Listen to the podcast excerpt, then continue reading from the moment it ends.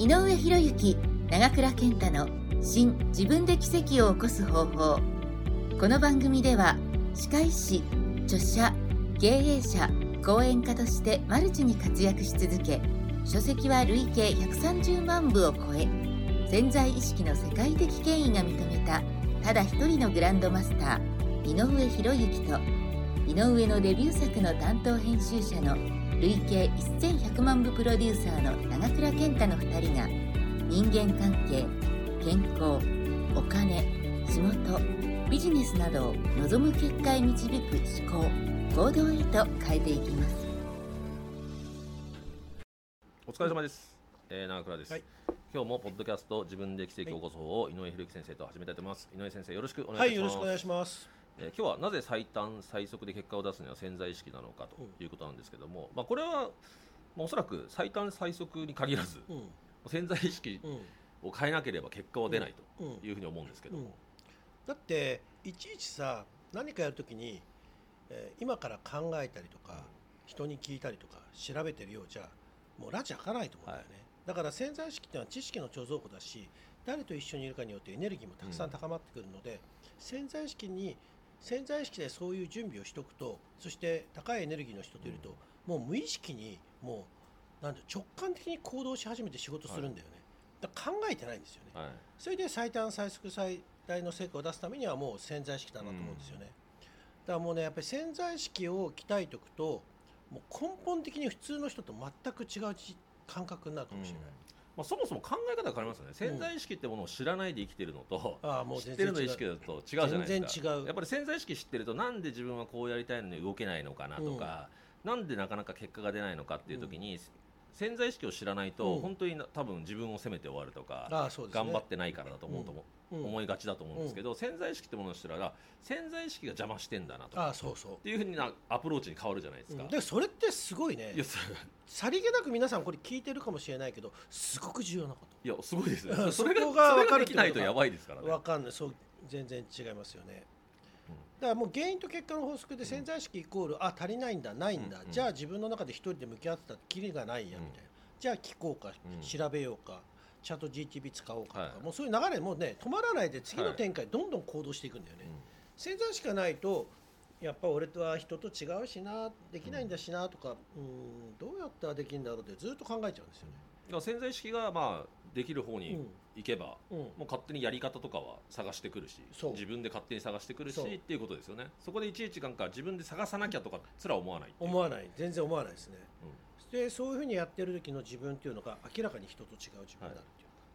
もうなんかね最近60になっていろんな自分の人に言われてたことで井上先生は違うよねとかいろんなこと言われてたのが、まあ、だけど僕は自分の中であまりその人との比較っていうのをしなかったので、はいあまりこう考えたことがなかったんですね。だけどねもうさ最近ねやっぱりね明らかに違うんだっていうのをもう相当認識してきましたね。やっぱりこう手術したりとか、はい。まあ、病院の仕事したりとかあと、まあ、出版関係の人と話してても、うん。やっぱりこれってまさにもうなんかもう潜在意識の力なんだなって、うん。もう認識し始めましたね。うん。だから潜在意識鍛えるってことはもう別の人生生きるためにはもう必須ですね。うんまあ、そこにねまずそもそものとして潜在意識が何かって知らない人も、ね、いる中で、まあ、うん。潜在意識っていうのがあるって知ることも重要だし、まあ、それ第一歩としてね重要だし、で潜在意識についてちゃんと学ぶ。でその時に、まあ、よくねあの、まあ、もちろん井上先生のえー講座とかをプロデュースさせてもらってるわけですけども、なぜかっていうとやっぱり井上先生が結果を出してるから。っうん。ていうことですよね。現実にその他のちゃんと歯科医師としてうん。ベストセラー著者として結果を出してる。うんっていうところなのかなと、まあ、潜在意識についてね語ることはできるけど。そう昨日なんかその名前出していいのか分かんないけど藤吉さんとか岡さんとか、うん。はい。あの彼ら、まあ、ライティングもやってるし、はい。あと本も自分たちでベストセラーになってるじゃないですか、でたくさんの先生も著者さんとか、うん。たくさんの起業家の人見てきたんですよ、何が先生が圧倒的にこれだけ長くやってきて違うかったら、やっぱり圧倒的に実務をやって結果を出してるっていうのもすごいよね、はい。だから著者さんとかでも本と本の内容を組み合わせて、うん。まあ、伝えるのが上手な人もいるし、実際経営っていうことをリーダーシップとか言いながら結構なんかスタッフが全員辞めていってるとかあったりして、いっぱいあります。だからその実務がすごいできてるっていうのは圧倒的に強いって言われましたね。うん。うん。そうだから現実をねよく僕はまあ表現してるのは、井上先生と一緒にやるときにそう表現してやっぱ現実をちゃんと動かしてると、うん、すごく大事かなと、もし自分もすごい意識してますねそこ、うん。やっぱり人に伝える上で僕ができることったらやっぱり現実を動かしてそしてそれを継続して重ねてきた結果人に伝えられるっていうことだと思うんですよね、そう。なんかそこが結構ねなんか僕は重要だなと思ってまして、うん。だからまあこれを聞いてる方もですね、えーまあ、井上先生の潜在意識の講座とかまあ時々募集してますんで、うん。ぜひね受けてもらいたいなと。意外と潜在意識ってね分かった感覚でそれを継続して活用して自分のものにしてる人って少ないんだよね。そうですね。まあ極端にはけど意外と分かってない人も多いですよね、うん。潜在意識意外と分かってないな質問されて驚くことが結構ありますよ、あこんなで潜在意識って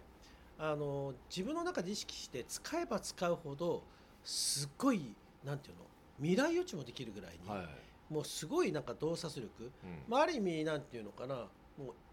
こうスピリチュアルじゃないけどそうですね。そ,、んな世界のエネルギーもすらも持てるようになってくるので潜在意識知るってことはもうすごいね自分の人生をどう生きるかっていう意味で良くも悪くも自分でその理由が分かるので、うん。すごく大切だと思います。まあねそのいい出会いとか、うん。まあ、引き寄せとかいろいろ言われてますけど、それも多分ね潜在意識が、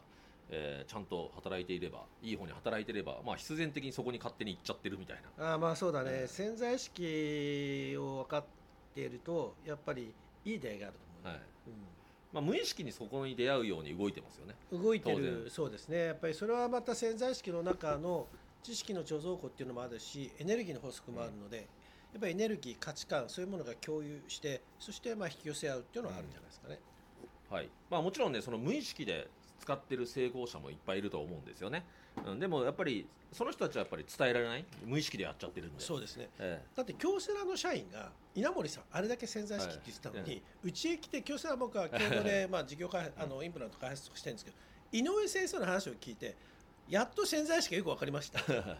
あと中村天風先生の本を、うん。先生の本読んでやっと理解できましたって言われました、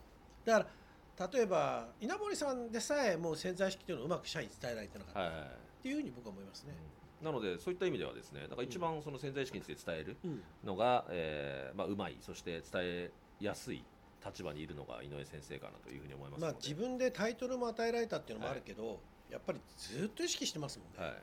変な話占い師って占い師以上のなんか洞察力があったりする人っているんですよね。はい。やっぱりそればっかりやってるから、うん。なんか見えてくる世界が違うんだと思うんですよ、せプロってプロってやっぱりそこが違うんだと思うんですね,、そうですね。だから僕も潜在意識っていうまあその役割を担ったのでやっ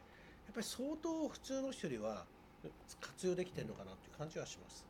はい、ということでですね、はい。今日はなぜ最短最速で結果を出すには潜在意識なのかということについて井上先生に、えーお話を伺いました。井上先生どうもありがとうございました。ありがとうございました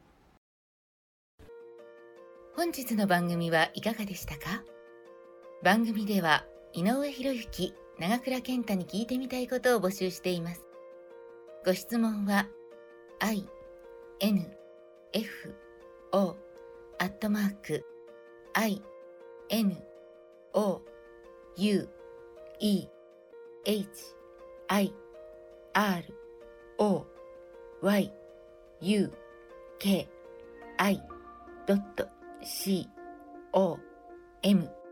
info アットマーク井上博之 .com までお待ちしています。